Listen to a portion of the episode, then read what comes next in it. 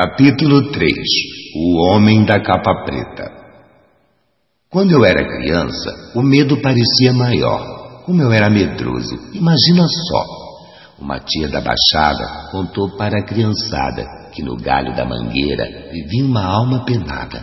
Era história para crianças dessas atentadas como eu, que só viviam aprontando traquinadas. Dizia ela que à noite, na mangueira do quintal, aparecia um homem, um ser sobrenatural.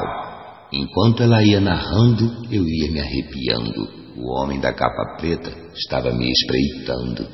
Fui dormir impressionado, não pegava no sono, e meu primo atentado aumentava meu espanto. O infeliz na escuridão perguntava se eu estava vendo a cortina balançando e uma cabeça de jumento. Eu dizia, vai para o inferno, sua praga, seu tormento. Vai perturbar o capeta, me deixa dormir, seu nojento.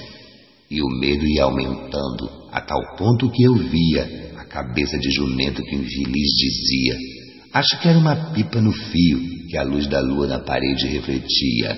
Mas criança vê coisa, imagina e a mente até cria.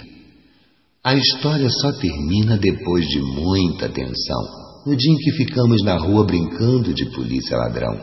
A noite chegou de mansinho, não deu para perceber não.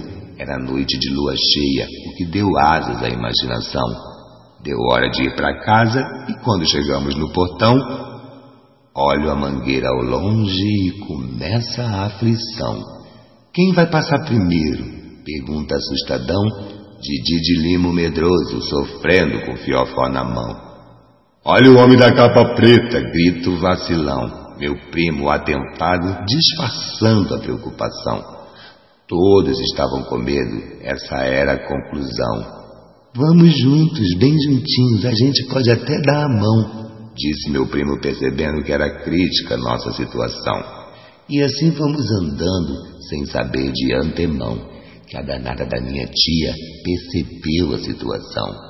Quando a gente já estava embaixo da mangueira amaldiçoada, minha tia deu um grito: Olha a alma penada! Nós corremos feito loucos, nos mijando casa dentro. E depois de muitas gargalhadas, finalizou minha tia perguntando séria: Onde é que vocês andavam?